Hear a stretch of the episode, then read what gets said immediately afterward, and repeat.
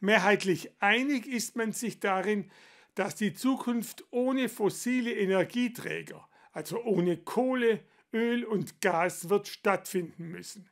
Was aber, wenn zu viel Strom im Netz ist, weil die Sonne kräftig scheint und ein starker Wind weht? Und was soll mit Lkw, Bussen und Flugzeugen geschehen? Womit und wie sollen sie angetrieben werden? Die Lösung für all diese Fragen und Herausforderungen lautet Wasserstoff. Wie dieser produziert, verteilt und genutzt werden soll, erforscht das Wasserstoff-Leuchtturmprojekt H2Grid in der Region Reutlingen-Tübingen. Hier haben sich die Hochschulen Reutlingen, Rottenburg und Ulm mit den Stadtwerken Reutlingen, Tübingen, Rottenburg und Mössingen sowie mit der Sülzle GmbH zu einem Netzwerk zusammengeschlossen, das vom Land Baden-Württemberg und der Europäischen Union gefördert wird. Erneuerbare Energien, also Wind, Wasser und Photovoltaik, werden unsere Stromversorgung in Zukunft bestimmen.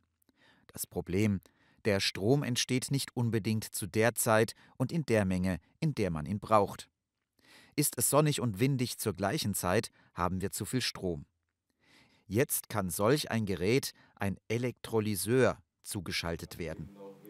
Er verwendet den Strom, um Wasser, H2O, in seine Einzelbestandteile zu zerlegen, also in Sauerstoff O2 und Wasserstoff H2.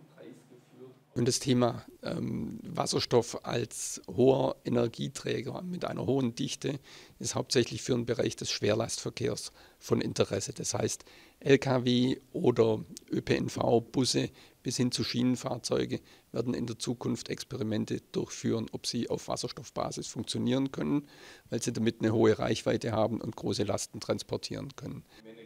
Die Stadtwerke Tübingen bauen deshalb nicht nur einen Elektrolyseur auf ihrem Gelände, sondern auch eine Wasserstofftankstelle. Bisher ist die einzige Tankstelle im Raum Reutlingen-Tübingen, die Wasserstoff anbietet, in Metzingen. Aber auch andere Teilprojekte sind durch H2Grid miteinander vernetzt.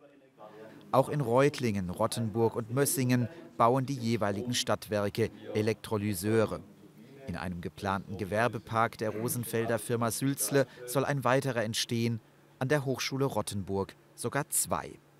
Wir planen zwei, weil es unterschiedliche Elektrolyseurtechnologien gibt und wir wollen auch deren Vor- und Nachteile dann im realen Betrieb hier testen. Wir werden auch einen Wasserstoffspeicher hier haben. Über die Größe, äh, da arbeiten wir noch dran, aber äh, wir werden Wasserstoff produzieren und auch hier speichern.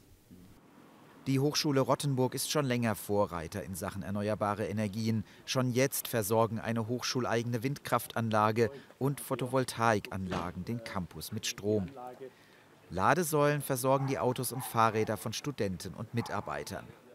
All die kleinen Wasserstoffprojekte müssen auch vernetzt werden, damit daraus das H2Grid-Netzwerk entsteht.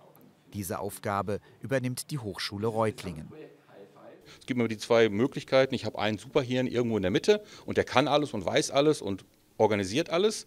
Das ist der eine Ansatz. Und wir verfolgen den dezentralen Ansatz. Das heißt, jeder Akteur, jeder Elektrolyseur, jeder Energieversorger hat seine eigene Strategie und ist nur lose über so eine Plattform vernetzt. Und wir kommen trotzdem zu einem guten Regelergebnis. Ein solches dezentrales Netzwerk will die Hochschule Reutlingen für die H2Grid-Akteure schaffen. Dieses Netzwerk ist aber auch offen für neue Mitglieder. Wenn also ein Unternehmen oder eine Genossenschaft selber einen Elektrolyseur bauen will, um Wasserstoff zu produzieren, dann ist sie bei H2Grid willkommen.